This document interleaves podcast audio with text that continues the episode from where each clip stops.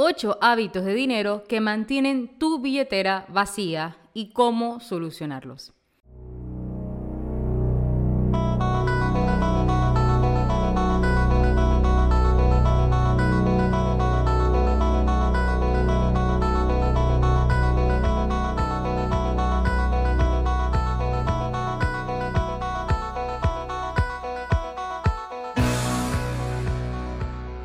Soy Sofía Rodríguez, coach financiera y asesora de inversiones.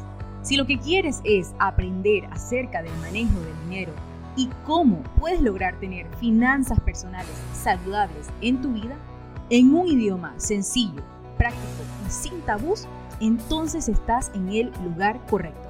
Este es el podcast de Finanzas con Sofía. Empecemos. Es fácil caer en malos hábitos que perjudican nuestras metas financieras. Aquí hay ocho malos hábitos con el dinero y formas de superarlos. A ver, ¿con cuánto de estos te identificas tú?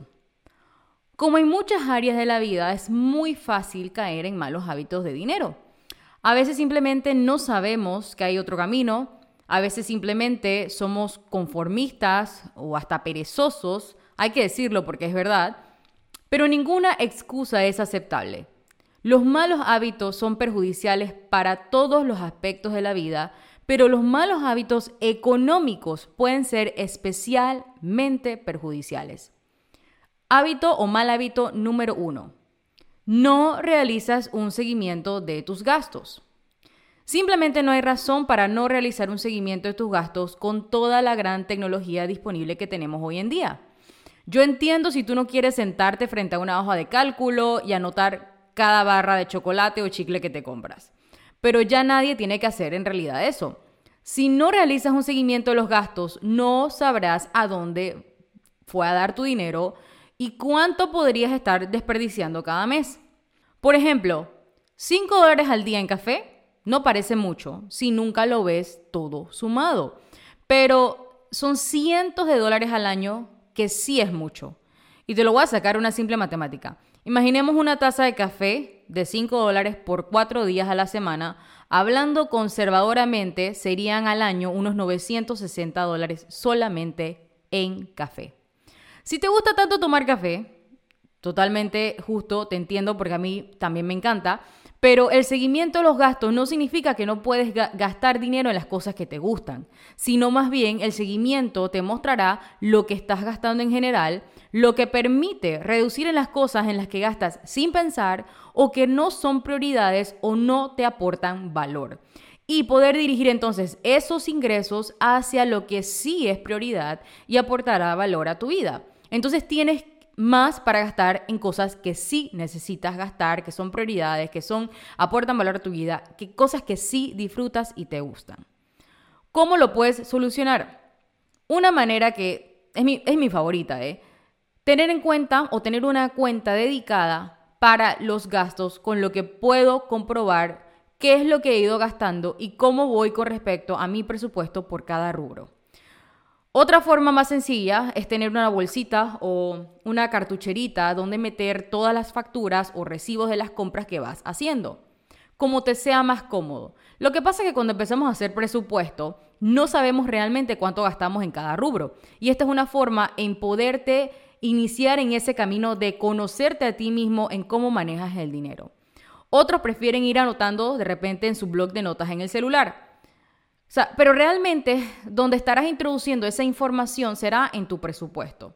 Yo en lo personal uso una plantilla automatizada de Excel que dicho sea de paso, te la puedes descargar totalmente gratis. Aquí te la voy a dejar en la descripción del podcast donde lo estás escuchando. O puedes ir directo a mi web, finanzasconsofia.com, y descargarte mi plantilla de presupuesto totalmente gratis. definitivamente que hay muchas apps. Eh, en Estados Unidos, buenísimas para llevar presupuesto que me encantan y ojalá las pudiera usar, pero solo sirven dentro de Estados Unidos porque solamente puedes linkear cuentas que estén dentro de Estados Unidos. Una vez que tú comiences a rastrear tus gastos, es probable que encuentres al menos una sorpresa desagradable. Seamos realistas, ve preparándote. Probablemente te vas a dar cuenta cuánto gastas comiendo afuera y te vas a asustar, o cuánto te gastas comprando en Amazon todos los meses. O tal vez te lleves una sorpresa de que hay una diferencia positiva entre tus ingresos y gastos fijos y te vas a preguntar dónde se ha estado yendo todo ese dinero todos estos meses. Número dos, no estás invirtiendo. Sé que algunos de ustedes todavía no lo están haciendo, lo entiendo perfectamente. Yo también llegué un poco más tarde de lo que me hubiese gustado a esta área de invertir. Tienes miedo, no sabes cómo hacerlo, pero si quieres jubilarte algún día, tienes que empezar a invertir. América Latina se enfrenta a un fuerte problema con el ahorro. Menos de un 50% de los trabajadores latinoamericanos contribuyen económicamente para la jubilación, aumentando el riesgo de un mayor porcentaje de personas mayores en situación de pobreza. Esto según fuentes del Banco Interamericano de Desarrollo. Más de la mitad de las personas mayores en América Latina no recibe una pensión de un sistema contributivo. En una nueva publicación conjunta, los organismos de las Naciones Unidas señalan que la falta de ingresos de jubilación obliga a muchos hombres y mujeres de más de 60 años de la región a seguir activos en el mercado laboral. Y yo te quiero preguntar a ti, ¿a cuántas personas conoces que después de su edad de jubilación tienen que seguir trabajando porque no se planificaron para el futuro no invirtieron ni ahorraron en sus años más productivos. Y óyeme bien que hay una, hay una gran diferencia entre tener que trabajar y trabajar porque quieres. ¿Ok? ¿Cómo arreglarlo? En primer lugar, abandona el miedo. Deberías de tener mucho más miedo de no tener nada ahorrado para jubilarte que de poner tu dinero a trabajar y multiplicarse. La jubilación es un nuevo capítulo de algunos de tus mejores años. La jubilación trae oportunidades, se trata más acerca de tu legado. La jubilación o retiro debe significar riqueza, paz, diversión, satisfacción, seguridad y libertad. Quiero recordarles una vez más que la jubilación ya no debería definirse como una cosa de personas mayores. La jubilación es una cosa de personas enfocadas e inteligentes. Es el resultado de tener un plan y hacer ciertos sacrificios para llegar allí. El retiro no es una edad, es un número financiero. Invertir tiene que ir acompañado de unas finanzas saludables. Mi recomendación es que inviertas un 15% como mínimo de tus ingresos netos familiares para la jubilación. Nadie se escapa de esto, todos tenemos que hacerlo. Pero si no puedes comenzar con un 15% ahora, no importa, comienza con lo más que puedas y en el camino puedes aumentar tus ahorros para llegar a tus metas financieras. Esto literalmente yo lo hago todos los días, ayudo a las personas a planificarse para su futuro, ver opciones, estrategias de inversión a la medida de cada cliente para metas a mediano plazo, largo plazo, como lo son jubilación, fondo de la universidad de sus hijos, pago anticipado de hipoteca o simplemente poner a trabajar sus ahorros y multiplicarlos. Si sabes que dentro de tu presupuesto tú puedes comenzar a invertir al menos 150 dólares al mes para tu retiro, Agenda una sesión personalizada para ver opciones de inversión para ti. Eh, también acá en el link donde estás escuchando el podcast te voy a dejar el link para que puedas agendar tu sesión, una sesión totalmente cortesía conmigo. Número 3. Te influencian fácilmente. Tienes amigos, familiares y compañeros de trabajo que tienen cosas bonitas. Miras la televisión que te muestra todas las cosas que podrías comprar, ¿verdad? O inclusive el celular, las redes sociales. Claro, tú también quieres esas cosas bonitas. ¿Por qué deberías conducir, por ejemplo, un auto de 10 años cuando tu vecino tiene un BMW nuevo? ¿Qué pensarán? Entonces vas y gastas dinero que tal vez no tienes para intentar seguirle el ritmo entonces al vecino. ¿Cómo solucionarlo? ¿Cómo arreglar este mal hábito? Lo que quizás no sepas es que algunas personas tienen cosas buenas, bonitas, agradables, no porque lo estén haciendo mucho mejor que tú, sino porque se aprovechan al máximo. Eh, y no es lo que piensas, sino que todo lo tienen al máximo. Tienen al máximo cada tarjeta de crédito, tal tope. No tienen ahorros, o sea, que están al máximo para el otro lado de la aguja. Su casa tiene una segunda hipoteca. Pero guess what? Nadie habla de esto en la fiesta de la barbacoa, nadie habla de esto en la reunión, nadie habla de esto. Existe la teoría de que eres el promedio de las cinco personas con las que pasas más tiempo. Entonces, Si estás rodeado de personas que valoran el materialismo, eso podría ser lo que tú también valorarás. En lugar de este tipo de personas, sería bueno también rodearte con amigos que más financieros, por decirlo así. Pero más efectivo aún es tener el conocimiento de cómo realmente se gana con el dinero. Leyendo libros, teniendo un coach o un mentor financiero, todo lo que te ayude a ir cambiando esa mentalidad sobre el dinero, tomando acción y teniendo progreso. Número 4. No negocias. Ok, conseguiste el trabajo, te dieron el ascenso, felicidades, estoy segurísima que te lo mereces. Ahora bien, la pregunta es, ¿cuánto ganas? ¿Cuánto más ganas en tu nuevo puesto? ¿Qué es lo que, nuevo más que te ofrecen? Lamentablemente cuando llegamos a esto nos quedamos como en blanco. Ok, ¿cuánto más voy a ganar? ¿Qué es lo que me ofrecen? ¿Cómo lo puedo solucionar? Miren, si obtuviste el trabajo o tuviste un ascenso porque eras mejor que todos los demás que estaban considerando para esa posición, eso tiene que valer algo. Eso te da un poco de apalancamiento, pero mucha gente simplemente acepta lo que se les ofrece. Algunas personas incluso aceptan el trabajo antes de saber qué se les ofrecerá. Entra armado con información a esa entrevista o a esa reunión con tu jefe. Puedes usar un sitio de ofertas laborales para averiguar qué están ganando las personas en trabajos similares, en áreas similares, para que al menos tengas una línea de base con la cual negociar. Eso es súper, súper importante. Recuerden, la herramienta número uno que nos va a ayudar a acumular riqueza o a crear riqueza en nuestra vida es nuestro ingreso. Y es una de las cosas en la cual más podemos aprovecharla. Mucho más si estamos en el ámbito corporativo profesional, en el cual tenemos que ir escalando para obtener mejores ingresos. Número 5. No comparas precios. Aquí no hablo de que tengas que ir a tres supermercados diferentes para ver en cuál está el arroz más económico. No es necesario que manejes hasta tres tiendas diferentes para ahorrar 27 centavos en el papel higiénico. Probablemente vas a terminar gastando más dinero en gasolina y en tiempo, por supuesto, de lo que te vas a ahorrar haciendo eso de todos modos. Pero si estás haciendo una compra importante, como por ejemplo una computadora, un televisor nuevo, una casa, no compres lo primero que veas. ¿Cómo solucionarlo? Investiga un poco. Y no solo por el precio, ¿eh? Si estás haciendo una gran compra, asegúrate realmente de que lo que estés comprando no solo tenga el mejor precio, sino que sea confiable, que tenga respaldo y que tenga todas las características que deseas. Hay muchísimos sitios de comparación que puedes utilizar para asegurarte de obtener la mejor oferta. Asegúrate de comprar algo también en la mejor época del año. Si no es una compra de emergencia, como de repente un refrigerador nuevo, porque sabemos que, vamos, no podemos estar más de un día, si acaso, o dos días, o más de una semana sin un refrigerador, sin funcionar, ¿verdad? Ciertas cosas salen a la venta en ciertas épocas del año y se puede, si se puede esperar un poco más, vamos a obtener una mejor oferta, ¿ok? Bien, el número 6. Gastarse una fortuna que no tienes en las vacaciones. Esta es una de las los talón de Aquiles de muchísimas personas. La gran cantidad de deuda que de repente tienen en las tarjetas de crédito, por ejemplo, viene de haberse ido de unas vacaciones sin planificarse. A mí me encanta planificar las vacaciones porque amplía el placer del mismo viaje en sí, toda esa anticipación. Algunas personas no lo hacen y pagan para que ellos mismos no tengan que hacerlo.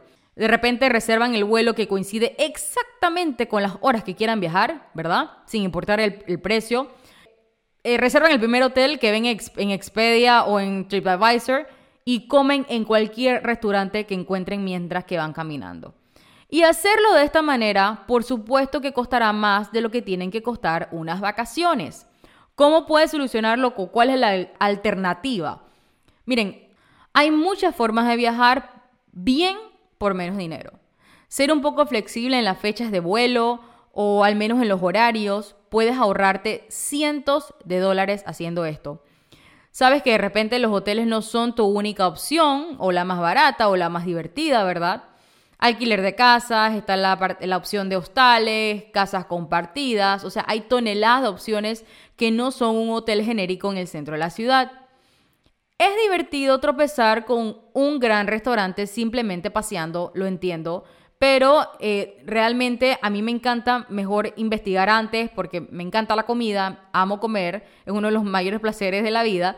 Y me gusta investigar acerca de la comida, de los restaurantes que hay en el lugar y planifico en base a eso. Inclusive planifico dentro de la parte económica, si voy a ese lugar, cuánto cuesta, cuánto, cuánto más o menos nos puede salir una cena y demás. Entonces, solamente con dedicar al menos unos 30 minutos en hacer esa investigación, podrás obtener de repente mejores alimentos eh, y de repente más económicos o como te dije, vas a poder planificarte financieramente para ello. Súper importante, así sea que ustedes viajan una vez al año o dos veces al año, planifíquense con tiempo.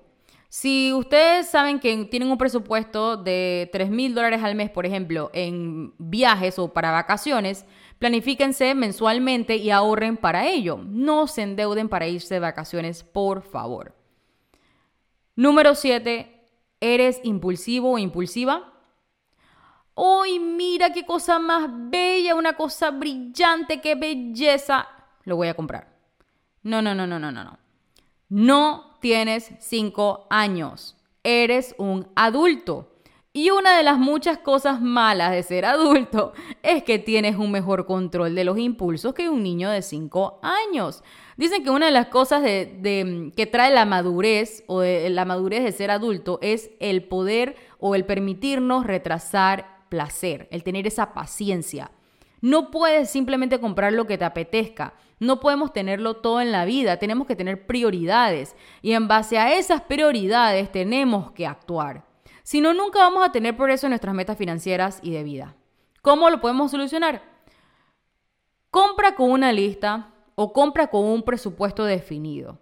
Y así compras literalmente con más libertad, inteligentemente y libre de culpas. Y esto funciona para todo. Para cuando compras víveres, ropa, zapatos, regalos, todo lo que necesites. Utiliza otro tipo de lista de repente para comprar las compras más importantes. Eh, hay, una, hay, una, opción aquí que les quiero eh, compartir. Hagan una la lista que se llame la lista de los 30 días. Si ves algo que realmente quieres, escríbelo y luego espera. Si al final de los 30 días todavía lo quieres, es más probable que sea una necesidad genuina que un deseo momentáneo. ¿Ok? Y ahí controlamos la parte de impulsividad. Número 8. Tus metas son genéricas. ¿Tienes metas financieras al menos? Perfecto. Eso es un comienzo. Pero tus objetivos dicen algo como que, ay, estoy ahorrando para una casa, o estoy ahorrando para las vacaciones, o sí, yo estoy ahorrando para la jubilación. Eso es demasiado general. O sea, ¿qué significan esas cosas, verdad? ¿Cómo lo puedo solucionar? siendo específico. Por ejemplo, calcula la cantidad que puedes pagar para una casa y luego calcula al menos cuánto sería el pago inicial o abono inicial del 20% de esa propiedad. ¿Ok? Entonces, si yo defino que el, monto mínimo de abono inicial para esa propiedad es de 40 mil dólares, entonces yo puedo decir, estoy ahorrando 40 mil dólares para comprarme una casa. O, eh, ¿a dónde quieres ir de vacaciones? un viaje de fin de semana, por ejemplo, a, las montañas o a la playa, va a costar mucho menos que una semana en París. Eh, ¿A qué edad quieres jubilarte?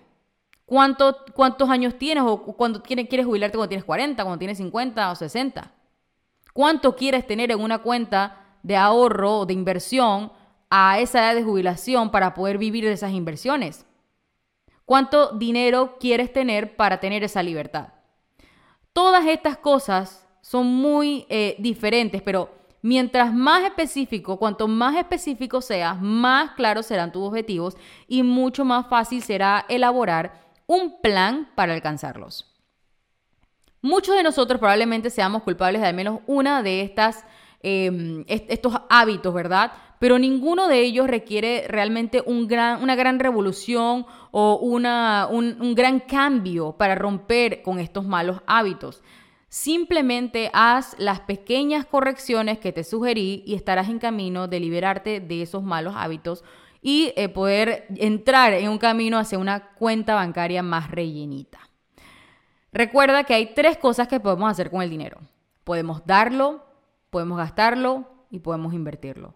todo acorde a nuestras prioridades y enfoque y lo que estamos trabajando en ese momento.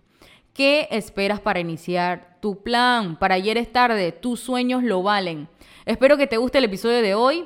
Te animo a que comiences a tomar acción y a diseñar la vida que deseas. Todo empieza y termina en ti. Tú decides. Tengo muchos consejos para compartirte, así que no olvides suscribirte al podcast de Finanzas con Sofía en tu plataforma de podcast favorita. Recuerda que los links mencionados en el episodio van a estar aquí en la descripción donde lo estás escuchando. Nos vemos en un próximo episodio. Chao.